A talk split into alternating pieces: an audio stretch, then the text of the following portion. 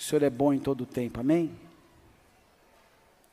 O Senhor é bom em todo o tempo, Ele é fiel, Ele é fiel e é justo. Então Ele cuida da gente. Vamos nesse momento adorar o Senhor, através da palavra, que o Senhor possa nos capacitar na revelação daquilo que vem do alto. Com certeza o Senhor tem um plano, e esse plano é poderoso. Feche os teus olhos, todos que acompanham da mesma forma, prepare esse ambiente. Permita Deus ministrar a tua vida. Em nome de Jesus. Pai querido e amado, eu apresento a Ti a minha vida, meus irmãos, esse momento da palavra. Eu peço Tua graça intervindo em todo o processo.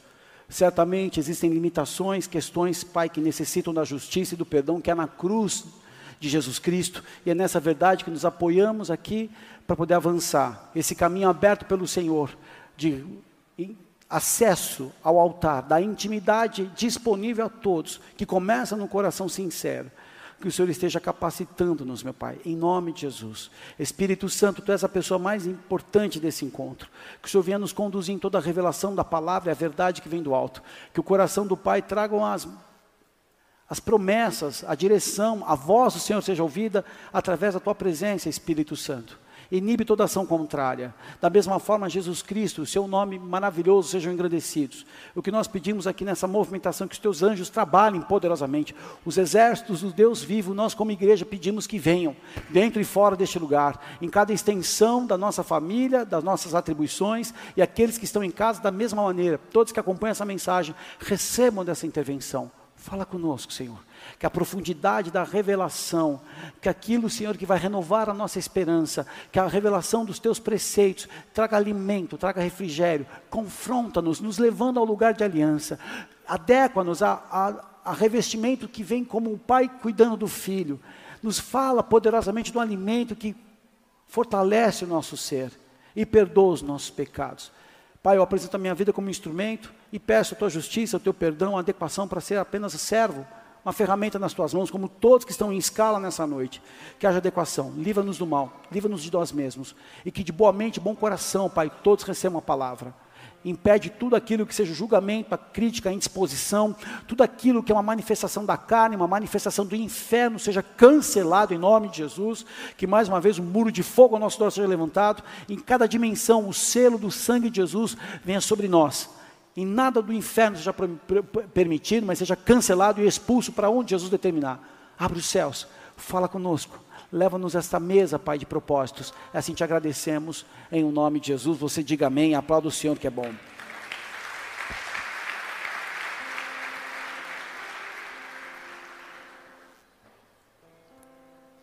Livro de Gênesis, capítulo 15, verso 1, por favor. Eu peço a gentileza das conversas paralelas, a movimentação desnecessária, principalmente a região da cantina, daquela região que ficam obreiros conversando. Eu peço a gentileza de, de atenção na palavra de Deus. Eu quero repreender em amor, porque a palavra de Deus é eficaz, é poderosa. Da mesma forma que você que acompanha, que teu espírito possa ser nutrido pelo Espírito Santo. E a palavra venha edificar a tua vida, venha lavar a tua alma, venha fortalecer a tua fé. Amém? Isso é muito especial. Palavra de Deus ela é viva. Livro de Gênesis, capítulo 15, verso 1 diz assim: Depois desses acontecimentos, veio a palavra do Senhor a Abraão numa visão e disse: Não temas, Abraão, eu sou o teu escudo e o teu galardão será sobremodo grande. Respondeu Abraão: Senhor Deus, que me haverás de dar se continuo sem filhos e o herdeiro da minha casa é o Damasceno Eliezer? Disse mais Abraão: A mim não me concedeste descendência e um servo nascido da minha casa será o meu herdeiro. A isto respondeu logo o Senhor, dizendo: Não será esse o teu herdeiro, mas aquele que será gerado de ti será o teu herdeiro. Então conduziu até fora, afora e disse: Olha para os céus e conta as estrelas, se é que o podes. Ele disse: Será assim a tua posteridade. Ele creu no Senhor e isso foi imputado para a justiça. Até aí. Esse é um texto especial, porque a cena aqui, no início do, capítulo, do verso 1, Gênesis 15, diz assim: depois destes acontecimentos.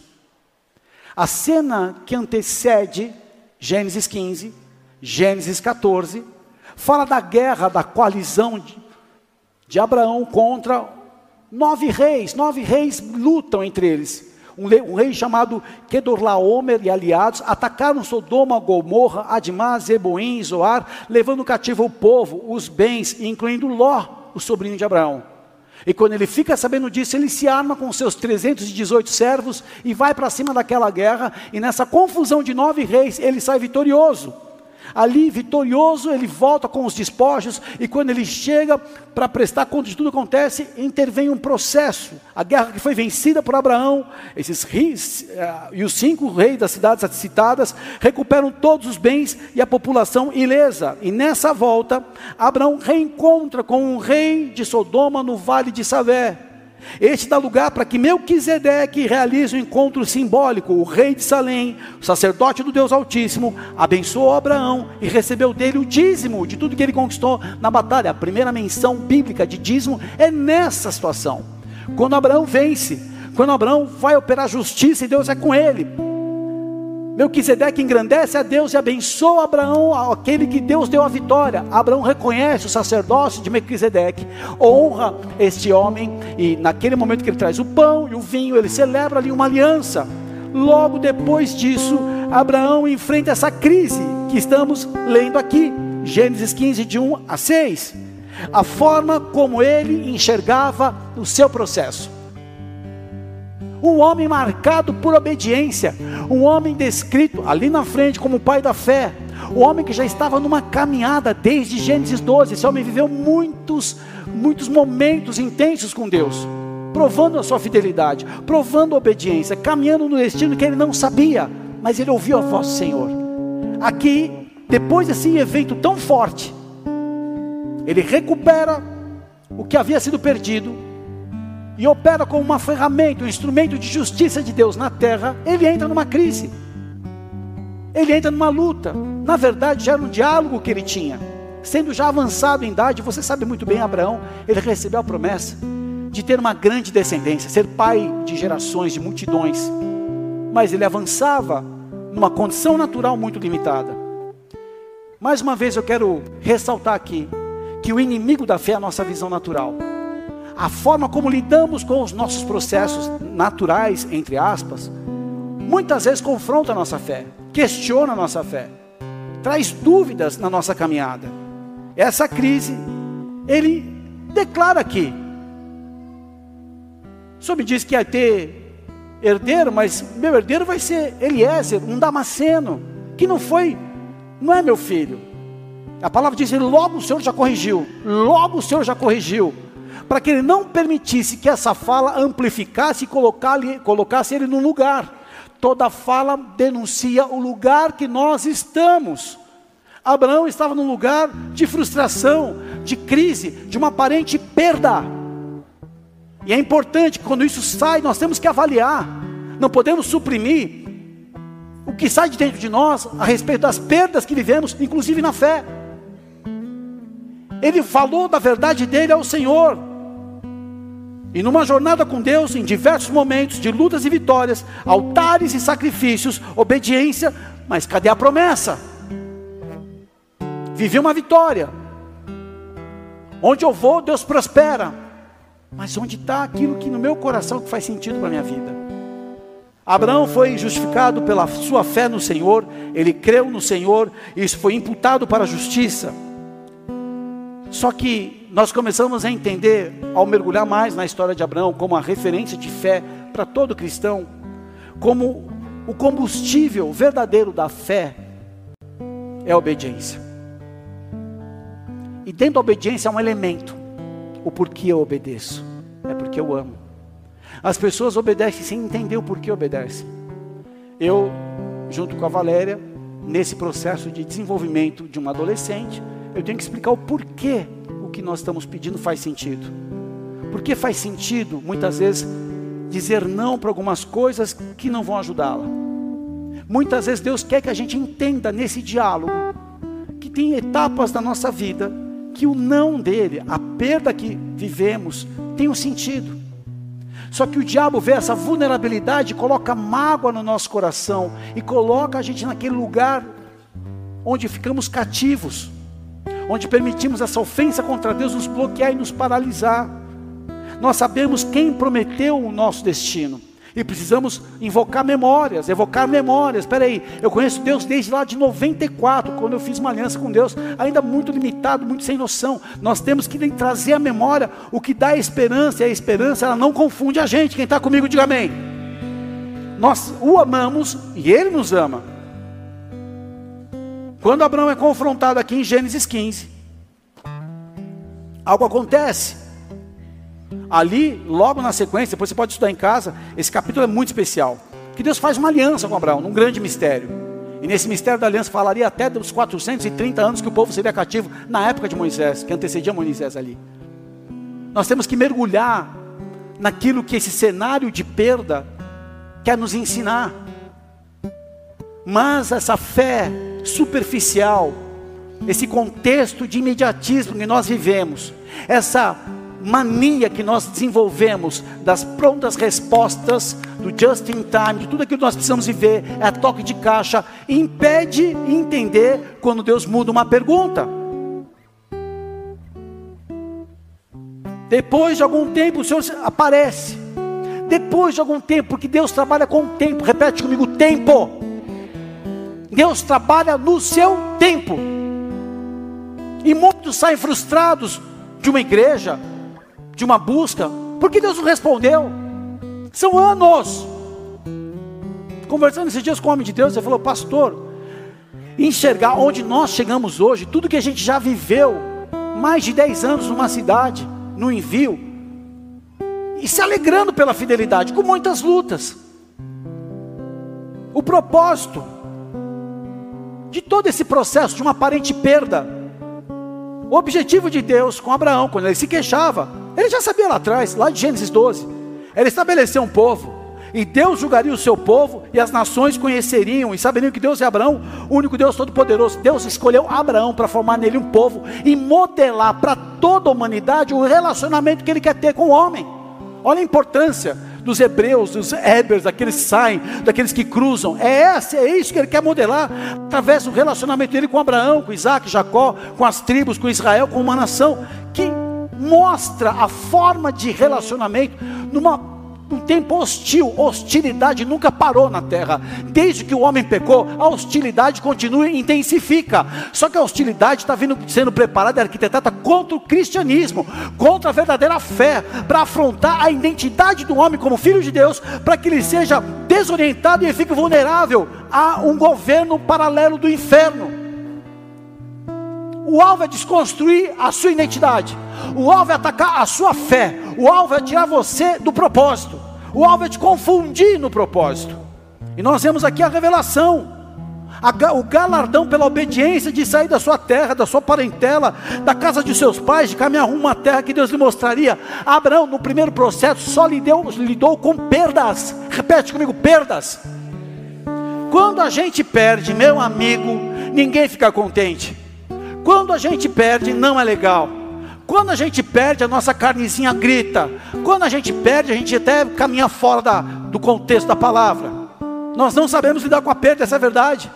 Só que a revelação de Abraão aqui pedia uma moeda a ser cumprida, que seria a rendição e obediência. Abraão creu. Só que Deus tem que exercitar Abraão, tem que sacudir Abraão, sai da tenda, olha para o céu, olha para a terra tem que mudar no coração e na essência de Abraão aquilo que a sentença da perda confundiu. Não vou ter filho, não vou sair dessa. Essa luta é demais. Acabou a minha fé. Não, olha para o céu, conta as estrelas se as pode contar. Olha a dimensão que Deus governa. Da mesma maneira, ele confronta Jó, capítulo 38, verso 6 em diante. Aparece Deus no redemoinho e fala: Onde é que você estava, Jó? Quando eu lançava os fundamentos do universo. Olha a dimensão, que envergonha, gente. E nós aqui na nossa peregrinação gaúcha, que eu amo tanto essa terra, ficamos em conflito conflito do ministério, conflito dos problemas, a escala que não roda bem, as lutas no trabalho, o dinheiro que não entrou, o consórcio que ainda não me contemplou casamento que eu não estou vivendo. como eu gostaria. Ei, o tempo é uma plataforma tão especial. Eu, de um tempo para cá, tenho avaliado mais a nossa vida, a nossa conduta, a nossa saúde, os nossos ritmos. Tem muita coisa pela frente. Mas vou te dizer algo. Quando eu vejo fotos minhas, esses dias a Valéria lançou uma foto minha dela, com a Rafinha ainda pequenininha, ainda com expansor ainda pequenininho. Eu com aquela foto, nem imaginava o que eu ia viver. Nem imaginava. E o que o tempo faz com a gente? Você sabe que o tempo que ele dá, eu saio dessa bolha, ministério, para mim é muito importante sair da bolha do ministério. Porque meu mundo é o ministério, a minha vida é o ministério. Eu me entupo de coisas que me levam toda a agenda se precisar. E você lidar com essa, fora dessa bolha, desse mundo real, faz você entender mais a influência que você pode exercer nessa jornada. Interagindo até com situações bem distantes daquilo que seria a tua realidade. Isso me ajuda a avaliar se eu estou na rendição verdadeira, se eu estou na obediência. Fé é a certeza das coisas que são esperadas. Vamos interpretar Hebreus. A certeza das coisas que são esperadas. Você tem? Não. Mas eu tenho certeza daquilo que eu espero. É uma convicção daquilo que eu não vejo. Mas eu não vejo com os meus olhos naturais, porque os olhos naturais atrapalham a convicção que eu tenho no meu coração. Por isso que Deus tirou Abraão da tenda e colocou assim: olha para o céu. Olha para a projeção do que vai ser teu ministério. Não é da Eliezer, ele olhava da Eliezer, que era um baita de um servo. Uma bênção, fiel. Não é aí. Olha com outros olhos o processo. Não com os olhos da lamentação, não com os olhos da reclamação, não com os olhos daquilo que você não consegue, não na impossibilidade da tua mão, não olha através da perda. Fé é a ponte pela qual nós somos salvos. Fé é o instrumento que somos justificados diante de Deus. Fé é o estilo de vida dos cidadãos do céu, não da terra. O mundo não conhece a cultura de honra. O mundo não conhece a cultura do respeito aos mais velhos. O mundo perdeu isso. A essência foi sendo perdida. As culturas confundiram, estão confundindo a família, estão confundindo o lugar do pai, o lugar da mãe, o lugar do filho. Estilo de vida de cidadãos dos céus. As pessoas se desprezam, se desonram, cada um por si. Eu cuido do que é meu, você problema é seu. A fonte onde nós buscamos força para caminhar, para viver e conquistar é a fé. E a única maneira de alcançar de forma agradável diante do Senhor uma condição é fé. Ele creu. Quando você começa a entender a importância da fé, as declarações mais lindas de Jesus, quando ele interagia com pessoas de diversos tipos, da mulher Ciro Fenícia e do centurião romano. Depois você estuda, eu amo essas passagens. O centurião romano que dominava governo de Roma, opressão militar, domínio sobre Israel, mandava as suas centúrias para organizar para que se cumprisse os decretos de César. E havia um centurião romano que ele era bom. Ele tinha um servo enfermo. Essa passagem está em Lucas, você pode estudar Lucas 6 ou 7, creio que 7. Você pode estudar depois. E ele ouve falar de Jesus, ele manda anciãos do povo para falar com Jesus. E eles vão interceder para Jesus e explica o caso. Jesus prontamente diz: Nós vamos então. Ficando sabendo, ele manda amigos íntimos. Ó, fala, fala uma coisa para ele. Não sou digno que entre debaixo do meu teto. Porque eu sou um homem sujeito à autoridade, tenho homens à minha autoridade. Então eu entendo o processo. Jesus para, olha para a multidão e fala: Eu não encontrei fé assim em Israel. Em Israel eu encontrei fé. Então o que chama a atenção do Senhor é a. Fé.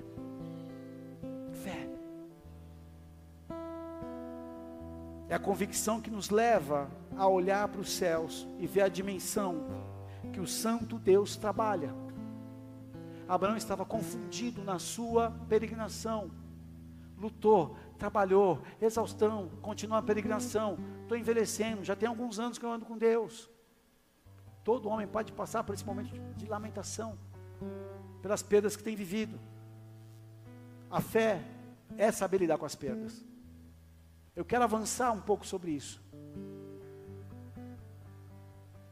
porque eu amo, eu tenho o dom da fé, eu tenho convicção plena, não falo com nenhuma nada, não estou aqui disputando nada, mas eu tenho convicção no meu coração que eu tenho esse dom. Para estar no Rio Grande do Sul a todo esse tempo, visitando regiões, cuidando e servindo, com todo temor, sabendo a minha condição, olhando a minha base, que não é uma coisa simples, ao lado da minha esposa, com a minha filha, com todos os processos que a gente cerca. Se o cara não tem fé, ele não aguenta. Só que fé para lidar com a perda, é uma escola diferenciada, é uma face diferente da fé, que nós não ouvimos muitas vezes. Quem nós somos quando nós perdemos? Quem você é quando perde? Vamos brincar? Quem faz parte de grupo de amigos aqui quando tem grenal? Quem já viu gente saindo do grupo porque ficou ofendido? não sabe lidar com a perda. Eu também não soube. Quando meu time tomou cinco do Corinthians, eu tive que repreender na minha autoridade um pastor corintiano. Não sabia lidar. Como nós lidamos com o silêncio de Deus? Pô, parece que eu estou numa estação, cara, que não há palavra, parece que eu estou lá em Lodebar. Lá estou eu e Mefibosete. Não, não há resposta, não há palavra, não há revelação. Tem fase que é assim. Deus está em silêncio. Não estou ouvindo. Não me tocou. Como lidar quando a nossa verdade, quando Deus não faz o que a gente pede? Qual é a nossa verdade? Tudo isso está dentro da fé para perder. A perda ensina a encontrar a vida que nasce da morte. A perda ensina a lidar quando eu não vejo a Deus, eu continuo amando. Isso é um nível de adoração muito maior. A fé, ela é provada quando Deus nos pede. O que ele fez com Abraão lá em Gênesis 22. Me dá o teu filho. Por isso nós temos que olhar para esse homem, ele entendeu o que é lidar com a perda. Ele teve fé na perda. E fé para perder é encarar processo. Processo envolve a separação dos chamados, dos fiéis, dos eleitos, daqueles que não são. De que maneira isso acontece? Nos desafios, eles têm clareza sobre o efeito do desafio. Quem foi chamado e lida com a perda e tem fé na perda, ele sabe o que ele está vivendo, o efeito de um desafio na vida dele. Ele tem resposta a confiar plenamente na palavra de Deus e não na circunstância. O processo separa aqueles que andam na presença do Pai. O processo mostra aqueles que conhecem e vivem cheios do Espírito Santo. Mostra a diferença das disciplinas espirituais, do jejum, da palavra, da comunhão. Eu estou na perda, mas eu não vou me isolar. Eu estou num momento difícil, mas eu não vou bloquear. A fé bíblica não é um sentimento passivo, mas é um risco ativo e deliberado com base nas reivindicações de Deus. Jovem rico, quer me seguir? Pega tudo que você tem, vende, dá aos pobres, me segue, você vai ter tesouro no céu. Ele não teve fé para perder, porque a fé dele estava na condição. E vou dizer, queridos, tem muitas estações nossas que nós somos na fé da condição. Estou bem, entrou, participação do lucro, isso aqui, tudo mais, favor, meu nome foi mencionado, realmente a promessa chegou. Isso faz parte de ciclos, mas isso não é condição. Trata-se de uma certeza suficientemente forte para afetar o estilo de vida de um indivíduo. Quando o cara tem fé, ele renuncia. A primeira coisa que a fé te pede é renúncia. E nós estamos num contexto errado de fé. Fé é estar no centro e Deus ser o meu servo. Não. Fé é você sair do centro. E isso é loucura. Como assim você vai, faz sacrifício? Como você tira do teu para dar para Deus numa igreja? Como assim você olha para o próximo e não leva em consideração a sua própria vida? Fé é lidar com perda todo o tempo.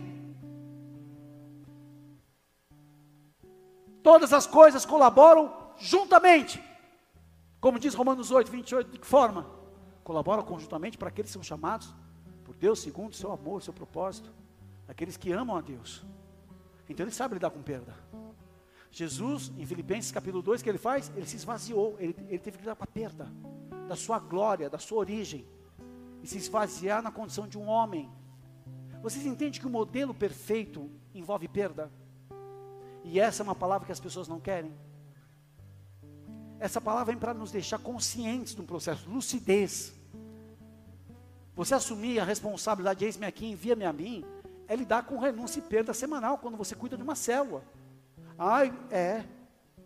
Você abre a tua casa para a célula, você tira o conforto para colocar pessoas crendo no que está sendo revelado e direcionamento da eternidade. Você serve voluntariamente porque você se torna um colaborador da missão de Jesus na terra, tornando-se um discípulo verdadeiro. Você renuncia o pecado, aquela vida tão boa, da zoeira. Que isso, na cultura do mundo, é uma loucura. Quem tem chamada e ama a chamada e decide renunciar a si mesmo por uma chamada, envolve com as perdas das coisas mais importantes. Sabe o que Jesus diz quando ele, depois que ele confronta o jovem rico? Aquele que não deixa pai, mãe, filho, bens, posse essa terra, é digno do meu reino. Mas aqueles que deixam com perseguição alcançarão o cêntuplo. Só que a gente não baliza muito bem isso, porque fica naquela mentalidade terrena. Ah, então eu deixei um apartamento, vou colher uma mansão. Não está nessa dimensão, nesse valor. É quando as conquistas ocorrem, quando você contempla as coisas do céu, é muito melhor do que aquilo que você estava valorizando com medo de perder. Quem aqui teve que renunciar a um relacionamento para casar hoje? Quem aqui renunciou a uma vida de pecado acreditando que teria um casamento? Levanta o braço.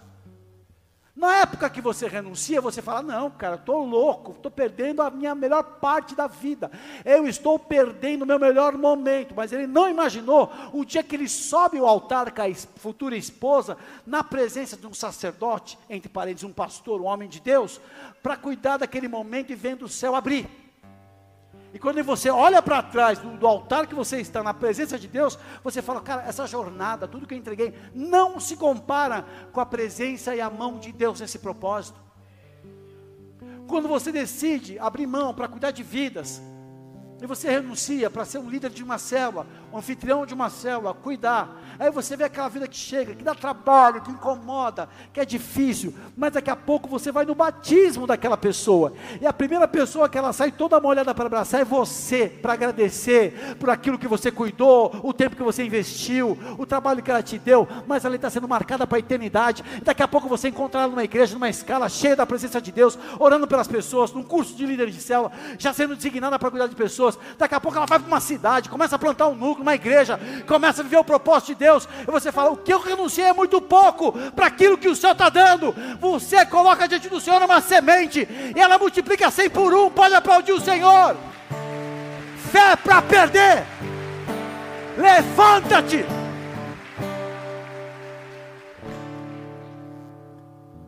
A Bíblia descreve fé.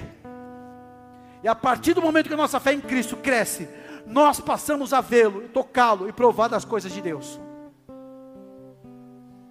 A fé é um dispositivo que Deus deu aos homens para trazer a existência no plano físico, no natural, as coisas que até então só existem no plano espiritual. A fé é uma espécie de uma moeda do cristão, onde existe a seguinte relação: quanto mais fé, mais resultado. E se eu creio com fé, eu posso aguardar com segurança, pois eu sei que algo vai acontecer na minha vida, eu sei que Deus vai agir por mim. Enquanto a fé do ímpio não tem fundamento, a fé do cristão é totalmente fundamentada na palavra, na fidelidade de Deus. Certamente Eliezer não será o seu descendente. Deus foi na veia.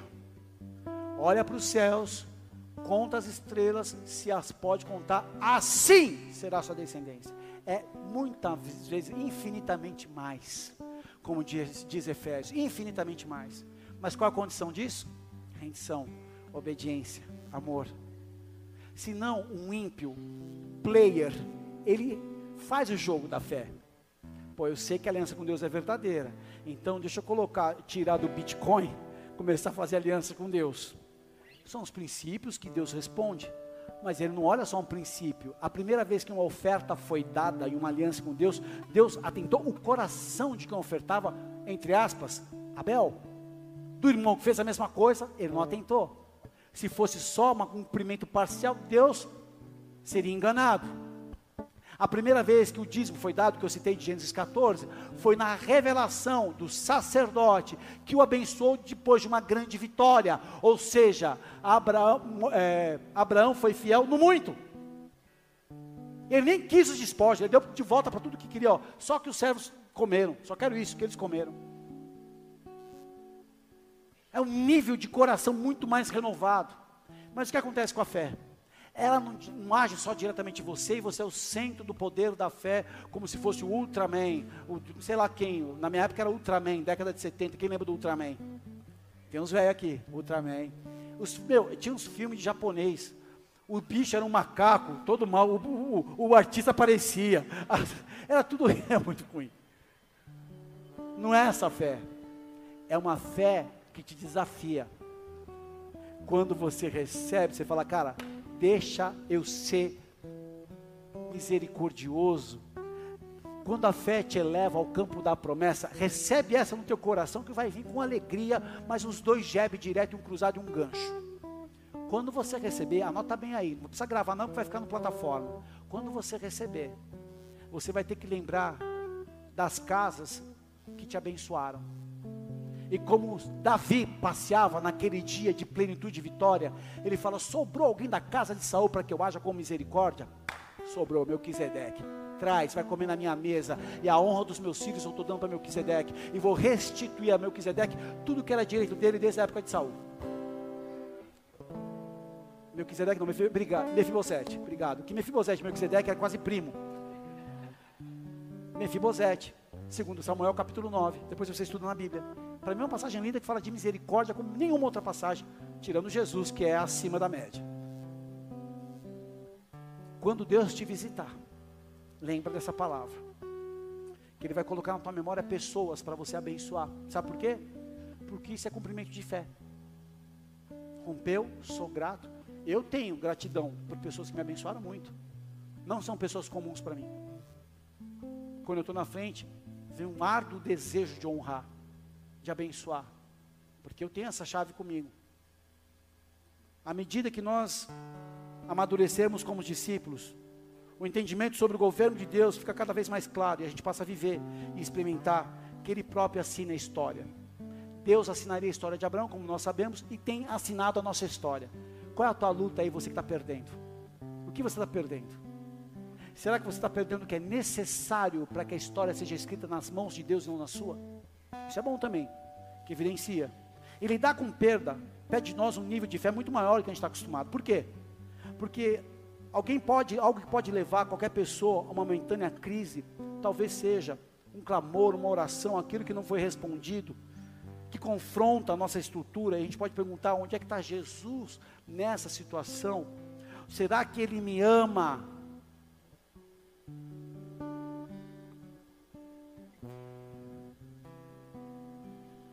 Que você já perdeu por amor?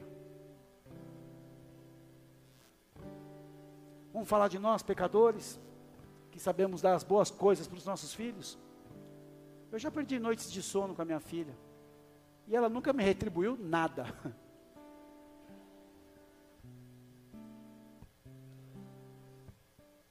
Você perde quando você ama?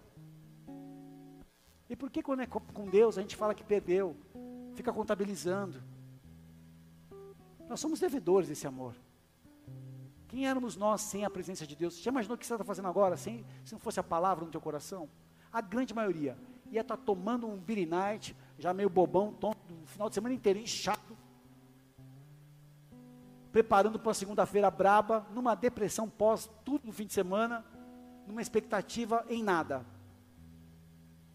Uma aparente felicidade das coisas momentâneas e entorpecidos da realidade do céu na terra. Já reparou o que Deus fez com a gente? Se hoje for teu último dia, qual o legado que você deixa na terra? O que te espera? Se você entender que vai entrar no vale da sombra da morte, com a consciência, ah, não, eu deixei muitas. Estou pronto. Deus, te agradeço pela minha vida. Será que a gente está na maturidade, na lucidez, ao tal ponto de dizer, Senhor, estou à tua disposição. Se o Senhor quiser me levar. Mas eu tenho convicção que ainda tem muita coisa para fazer. Tem muita gente para alcançar. Tem um processo na nossa vida para acontecer. Quem está comigo? Onde é que está Jesus nessa situação? Será que Ele me ama? A verdade, queridos, quando a gente lida com perda, é que nós não sabemos o que de fato Deus está escrevendo, mas que Ele está escrevendo.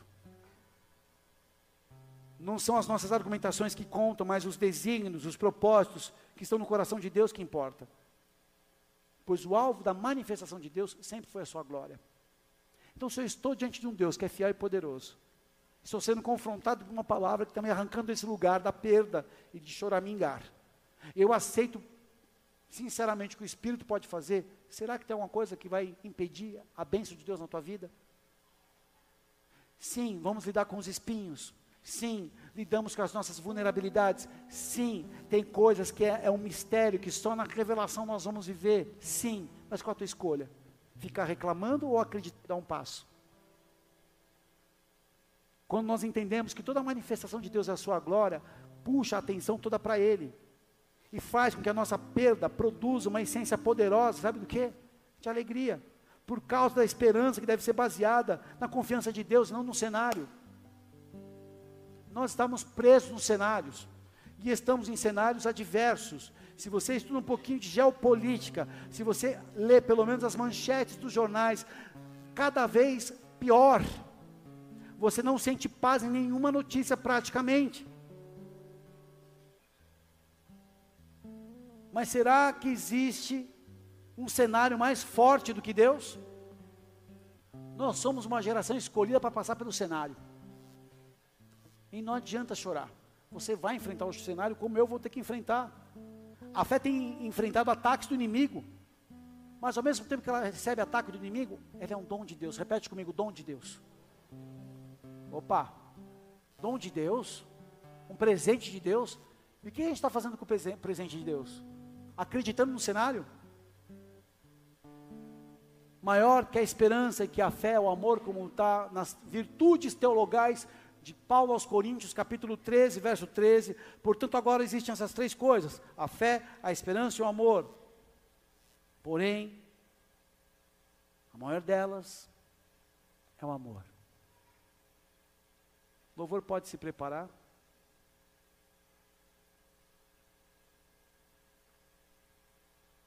Onde você vê o deserto, Deus vê o processo. Onde você sente dor, Deus vê a experiência.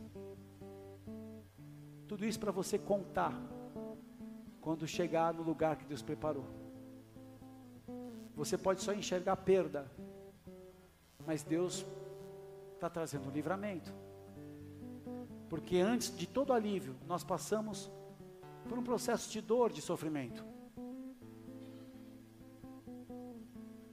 O perigo é permitir que a luta roube a nossa paz. Só que Deus quer trabalhar do jeito dele. Deus quer que as coisas aconteçam no tempo dele. Amanhã pertence a quem? O amanhã pertence a quem? Quem está no nosso futuro? Eu ou Deus? E se Ele está no meu futuro, e eu obedeço, em que lugar eu chego? Tem coisas que a gente precisa responder de uma forma mais sincera. Quando você perde algo, você não perde quando está na aliança com Deus. É um processo. E as pessoas querem sair cheias. Mas na primeira perda, a fé esvazia como se fosse um pneu de uma bicicleta furado. Não, a minha fé lida com a dor. A minha fé lida com o sofrimento. A minha fé lida com a perda. Eu tenho fé para perder. Quando eu perder, eu estou entendendo, Deus, o Senhor não parou, o Senhor não acabou a história. São capítulos que nós estamos vivendo. Talvez teve o capítulo da perda. Mas como eu estou perdendo? Acreditando em Deus. Muitas pessoas passaram por esse altar. Muitos casais abençoados nesse altar. Muitas pessoas foram acionadas no seu ministério. Essa é uma casa de envio. Essa é uma casa de uma autoridade para uma região. Só que alguns não conseguiram andar com a perda, sabe por quê? O que impede você aprender com a perda? O ego. Jamais. Como assim? O meu lugar? Deus quer te ensinar com a perda. Mas perda não é fim. Para quem está com Deus. Perda é processo. E onde o nome dele vai ser glorificado. Fecha os teus olhos. Eu apresento os meus irmãos a Ti, Senhor. Peço a Tua intervenção. Em todo o cenário que nós estamos vivendo, Pai. Nós dependemos de Ti. Estamos equivocados por causa do nosso coração desesperadamente enganoso e corrupto. Mas o Senhor tem um plano. E esse plano está acima da minha argumentação e da argumentação dos meus irmãos. Somos distraídos pela vaidade, pelos modelos dessa terra, e esquecemos do modelo que não fugiu da maior perda, da sua própria vida.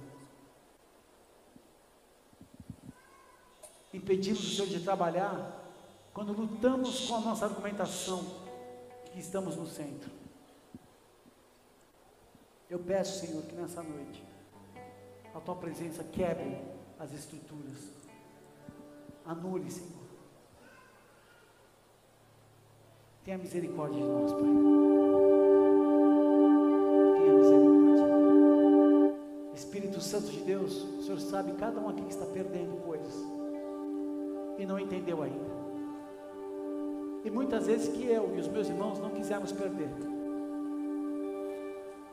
Ainda que atrás estava um processo de fé.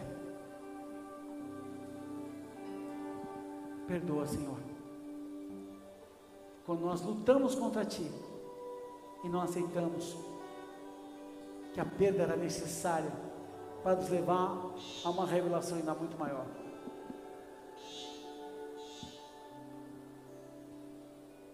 Quero apresentar o meu coração e os meus irmãos. Quero apresentar a minha verdade junto dos meus irmãos.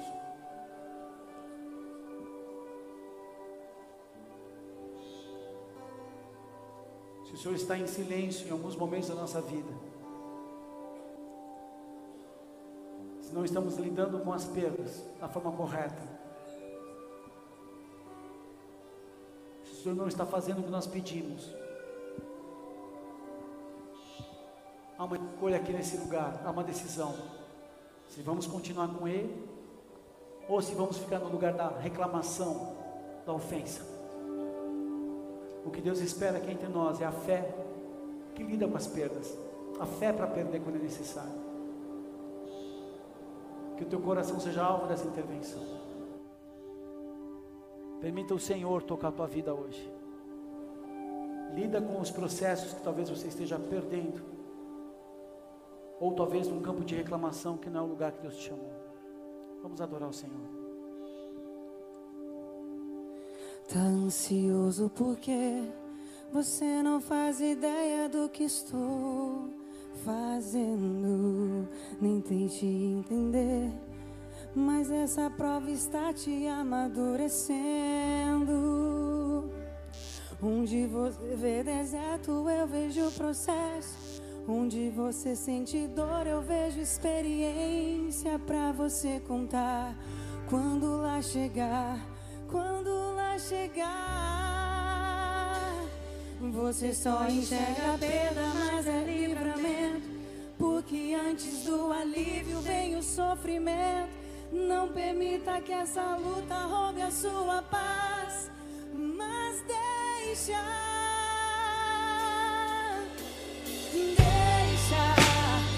Deixa eu trabalhar.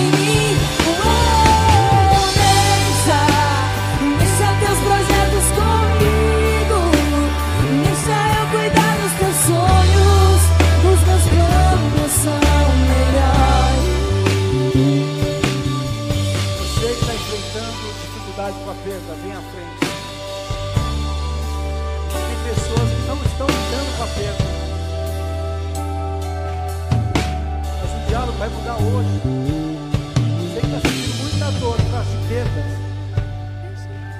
Você vai entrar no seu coração com uma fé tão preciosa. Pode vir à frente, você que está enfrentando dificuldades com as perdas.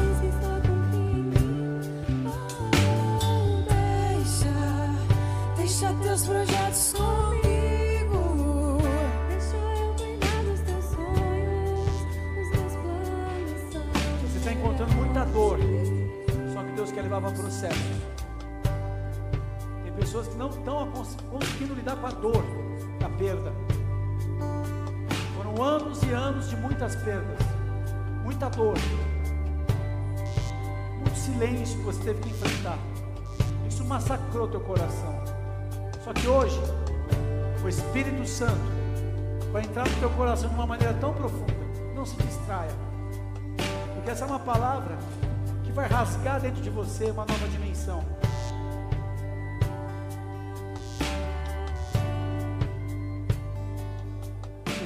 Santo de Deus, pode ministrar desde o início essa música. Você vai colocar essa dor agora nos pés da cruz. Você fala, Jesus, não está mais comigo, eu vou deixar, eu vou, entregar. Eu desisto de lutar com esses momentos.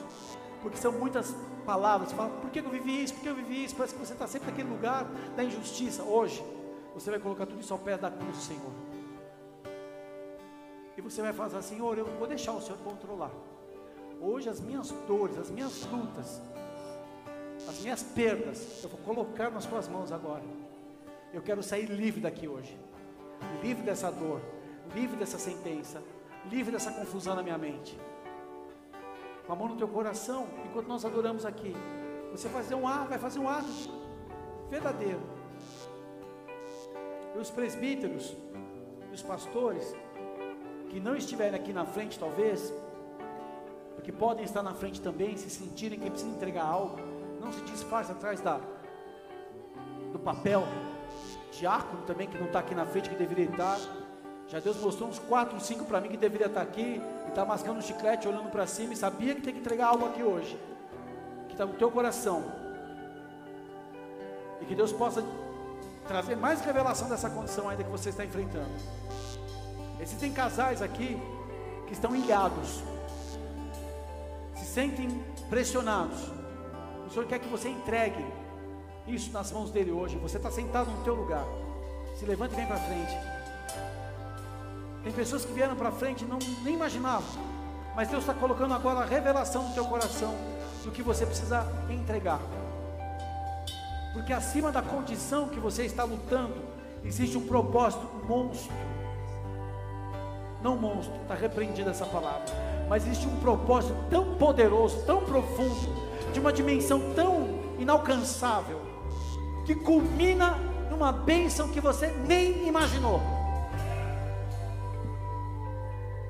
Seus olhos não viram, seu coração não sentiu, você jamais percebeu. São coisas que Deus preparou. Sim, no meio de uma crise, de uma perda, como assim eu vou sorrir? Espírito Santo de Deus, eu quero consagrar este azeite aos pastores, aos presbíteros dessa casa, e que eles sejam instrumentos, Pai, para ministrar as vidas que aqui estão. Que todo peso, toda dor, tudo aquilo que ainda está machucando você, Nessa noite o Senhor está arrancando com a mão de um pai. Está saindo da tua vida hoje um peso que estava insuportável na tua vida. Havia um peso insuportável na sua vida e o Senhor está arrancando como um pai quando abraça um filho numa angústia e diz: Está tudo certo, filha, eu já resolvi. Eu vou enxugar as tuas lágrimas. O que você não tem sorrido ultimamente, eu vou fazer você sorrir. Se Deus tiver que parar a lua, parar o sol, para ministrar com você, Ele vai ministrar. Deixa, deixa hoje, entrega esse peso. O Espírito Santo vai continuar escrevendo o que você não conseguiu. Você soltou um lápis, a caneta da tua história, mas Ele está colocando de novo na tua mão, para você continuar escrevendo pelo poder que é no amor dele na tua vida. O Senhor tira a sentença da maldição, a palavra de maldição que você recebeu. O Senhor cancela hoje. O Senhor levanta o caído. Você vai entender isso hoje. O que ele fortalecer você. Não tente entender. Ele vem. A graça dele te basta. É a graça. É a graça. É o amor mais profundo. É a cura mais poderosa. Ela vem sobre a tua vida. Para você contar quando lá chegar, quando lá chegar, você só enxerga a perda, mas é livramento. Porque antes do alívio vem o sofrimento. Não permita que essa, essa luta, luta hoje não te rouba mais. Mas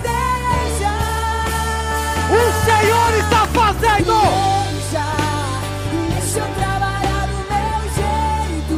Ele está escrevendo uma história. Ele está escrevendo uma história. Ele está escrevendo uma história. Ele está escrevendo uma história. Ele está escrevendo a sua história. Ele está escrevendo a sua história. O Senhor tira o peso, o Senhor tira a dor. O Senhor arranca a culpa. O Senhor arranca a opressão. Ele dá um novo significado. Ele trata do teu coração. Há uma origem que você abandonou. E essa origem hoje é colocada no teu coração. Do adorador. Do homem de misericórdia. Recebe, recebe, recebe. Essa perda aparente não pode impedir o que Deus tem na tua vida. Há um futuro maravilhoso. A tua dor cessa. Você vai entender o que é sorrir pela presença e o poder na sua vida. Vem renovo sobre a tua vida. Recebe renovo, recebe graça. O Senhor acalma o teu coração. Ele fortalece você. É Todo peso, toda dúvida, toda dúvida, o Senhor tira. Ele entra no teu coração. Ei. Você vai ter um tempo de colheita de todo abandono, toda dor. Você vai te honrar. Teu nome é mencionado em honra. Santo é o Senhor que te chamou, fortaleceu, que quer te usar. Recebe renovo. Renovo. Toda confusão é tirada do teu coração. Toda mentira, toda dor, tudo que você arrastava Senhor está desligando hoje. O Senhor te renova no novo homem. Revelação. O Senhor tira as dores, o peso, tudo que impedia você de agir, que estava limitado. O Senhor está arrancando isso hoje. Há um renovo de Deus na vida.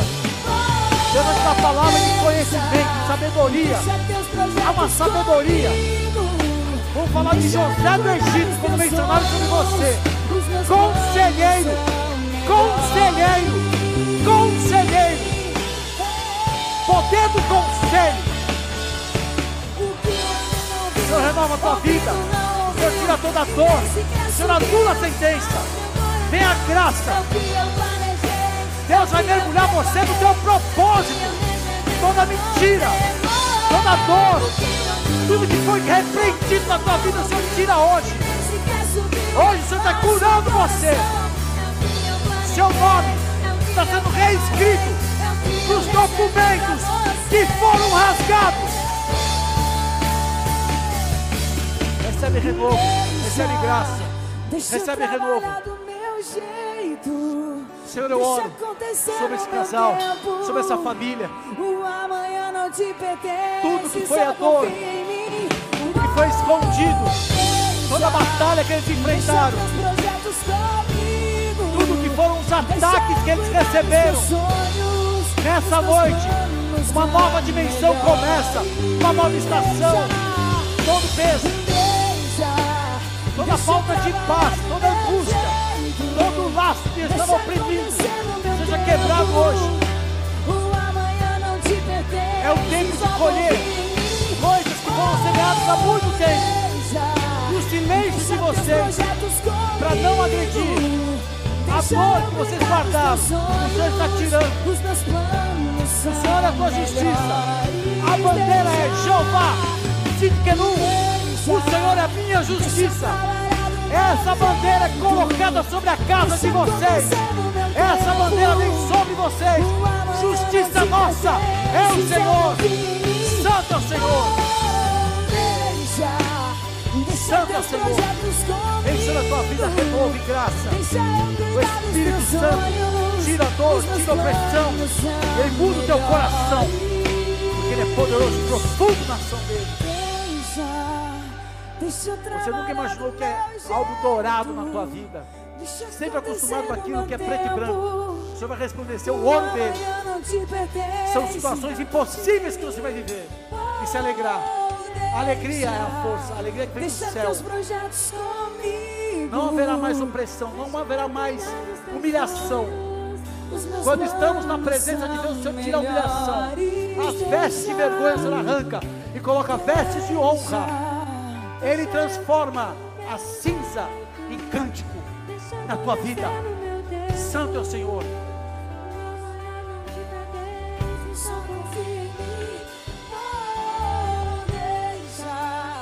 Deixa teus projetos comigo. Deixa eu cuidar dos teus sonhos. Os meus planos são melhores. Muitas pessoas nessa noite que estavam com uma dor no coração, de perdas de muito tempo. É como se fosse uma conta negativa que machucasse muito. Injustiças. O Senhor está arrancando isso hoje. E Ele está fazendo coisas novas. E começa a manifestar a luz e a justiça e o poder dele. Receba essa palavra. A sua fé está sendo acrescentada de experiências sobrenaturais. Eu invoco o exército dos anjos do Senhor sobre a tua vida, nos cenários mais impossíveis, as portas se abrindo, as barreiras caindo, uma separação do que foi até aqui, e a partir de hoje, receba essa palavra, dessa fé que lida com a perda, mas que te coloca no campo da vitória. A partir de hoje. Aplauda aquele que é santo, receba essa palavra, o enxerto de poder da fé na tua vida hoje. Eu libero, eu libero o poder da fé sobre a tua vida, teu casamento, a tua família, o teu trabalho, a tua saúde, seus relacionamentos, a tua chamada, seus recursos.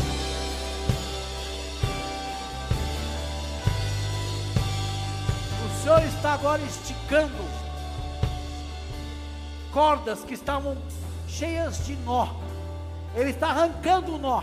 É como se ele fizesse uma esticada assim, e o nó que estava, que era o problema, a angústia, a dor, a falta de resposta, a falta de entendimento. O Senhor está esticando e tirando esses nós hoje. Casais, o Senhor está tirando toda a confusão. Havia uma dificuldade de comunicação, numa tensão nervosa. Parecia que eram dois, dois idiomas diferentes. O Senhor está limpando isso que foi maldição lançada, foram palavras, foram ataques recebidos nessa estação. Mas como aqui é uma virada de chave, é uma nova estação, é um novo ano que Deus começa. Há uma passagem especial nessas próximas semanas. O Senhor está restituindo os casamentos, restabelecendo alianças, restabelecendo e restaurando, restituindo tudo aquilo que a tristeza abraçou haverá uma alegria, haverá uma paz, haverá um novo tempo. Aplauda o Senhor que é santo. Vem sobre os casais uma nova estação, e a bênção dessa estação é vida, é alegria, é prosperidade, é concordância, é harmonia. Solteiros, o Senhor vai arrumar os cenários do bom encontro. Solteiros que estavam numa angústia, numa dor, da solidão. O Senhor está soprando o vento do poder dele para futuras famílias, o relacionamento de um propósito. Deus vai abrir os olhos dos bons encontros e vai tirar toda oferta que trazia mentira, que trazia confusão. O Senhor está trazendo cenários de famílias fortalecidas, filhos se convertendo aos pais, pais se convertendo aos filhos, um novo tempo. Havia uma barreira até esses dias, mas o Senhor vem com poder, e na palavra de conhecimento vem poder na tua vida. Erga suas mãos, aplauda aquele que é santo e receba na tua vida hoje. Deixa ele trabalhar nos teus sonhos, deixa ele trabalhar na tua vida. Vamos adorar aquele que é santo. Deixa eu Ele está trabalhando. Tempo. O amanhã não te pertence, só confia em mim. Oh, deixa, deixa teus projetos comigo. Deixa eu cuidar dos teus sonhos. Os meus planos são melhores. Você que não tinha mais condição de chorar, de tanta dor. São algumas pessoas aqui ouvi essa palavra, falando, meu Deus, ele não, só Deus na minha vida. É só Deus na sua vida. E você vai ver coisas que Deus está fazendo a partir de hoje. Seu rosto vai mudar. A gente se encontra às vezes com o rosto tão cansado, tão cheio de dor. Mas a mão do Senhor vai tocar corações aqui, está tocando corações.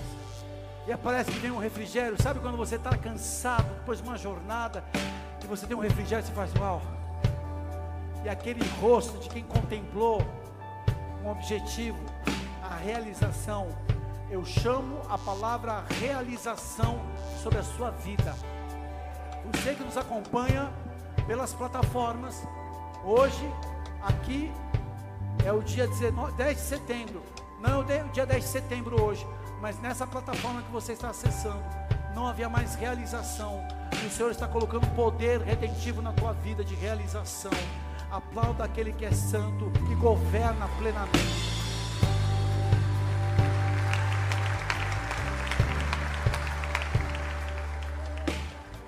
O que se faz depois de uma revelação de uma palavra como essa? Diligência, integridade, sinceridade, santidade. Não desperdice a bênção que Deus lançou sobre a tua vida hoje. Troca as suas vestes. Durma abraçado na palavra. Acorde mencionando a palavra em primeiro lugar na tua vida. Ajuste a tua rotina.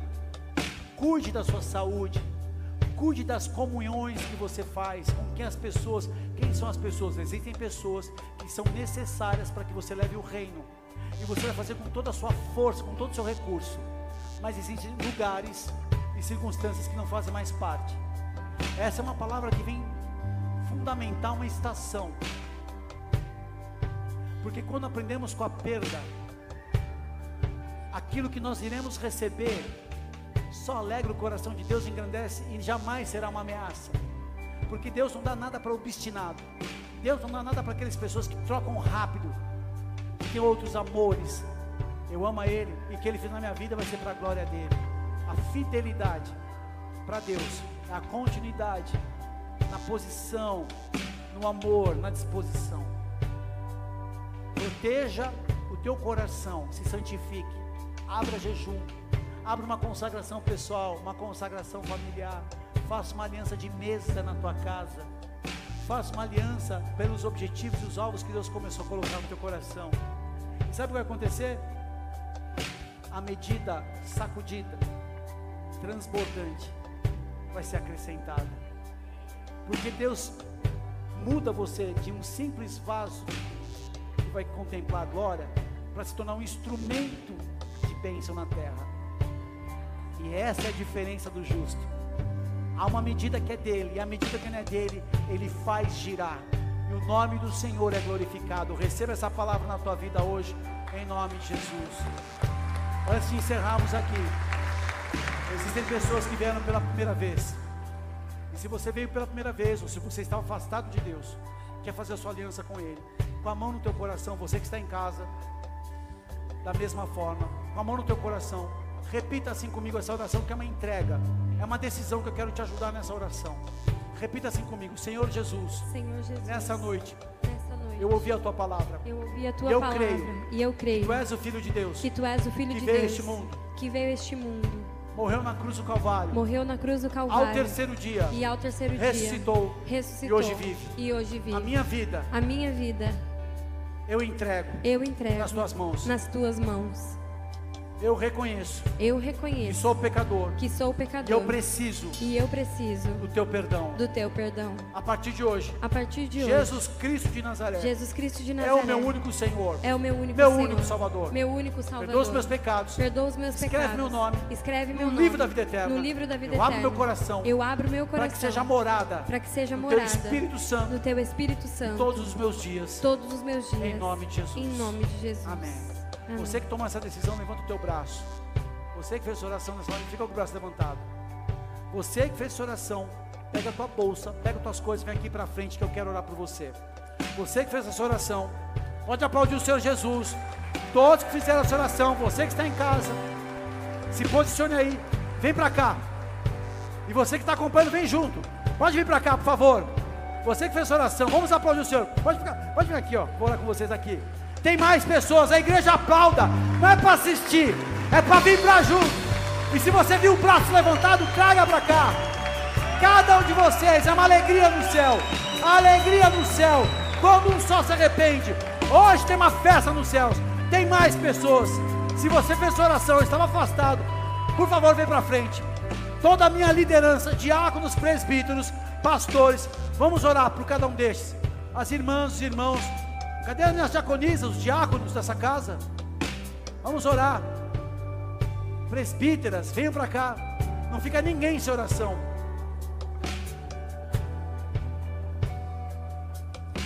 E aqui, ó, uma querida. Tem mais. Tem mais uma irmã aqui. Vamos orar. Diaconisas, vamos orar. Não fica ninguém sem receber oração. Pai Celestial, nós apresentamos cada um dos nossos irmãos e irmãs que estão nesse lugar. Pedimos que comece um novo tempo, que eles sejam abençoados, que comece uma nova estação, que sejam visitados com teu favor e graça.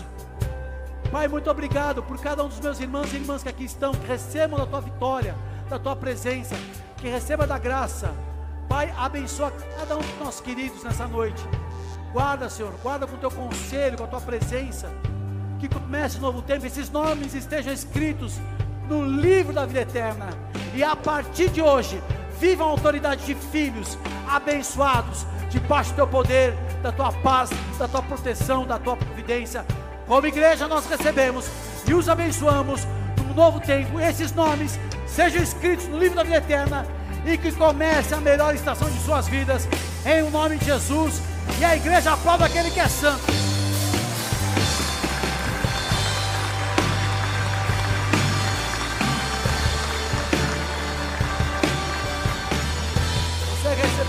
Oração. Amanhã, às sete e meia, nós temos o discipulado. Terça-feira, mulheres, nova vida. Quarta-feira, células. Não vai embora. Bem, no final está aqui os boas-vindas com os tablets para você dar o seu nome, seu telefone. É muito especial. Amém. Você é responsável. Você que está orando por essa pessoa, comunica com ele, dá o seu telefone. Amém. É muito especial. O Senhor é bom.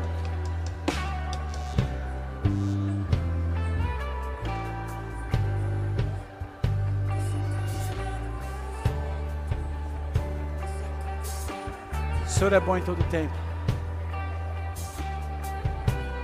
Pai Celestial, quero abençoar cada um agora, debaixo da revelação da palavra.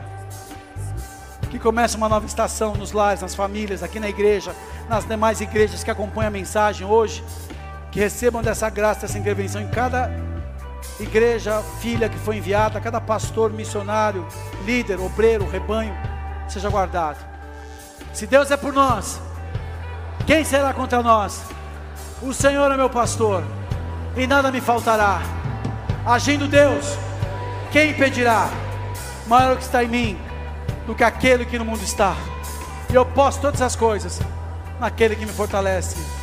Oremos juntos, Pai nosso que estás nos céus, santificado seja o teu nome. Venha a nós o teu reino, e seja feita a tua vontade, assim na terra como nos céus. E o pão nosso cada dia nos dai hoje. Perdoa as nossas dívidas, assim como nós perdoamos nossos devedores. Não nos deixes cair em tentação, mas livra-nos de todo mal, pois teu é o reino, poder e a glória para todos sempre.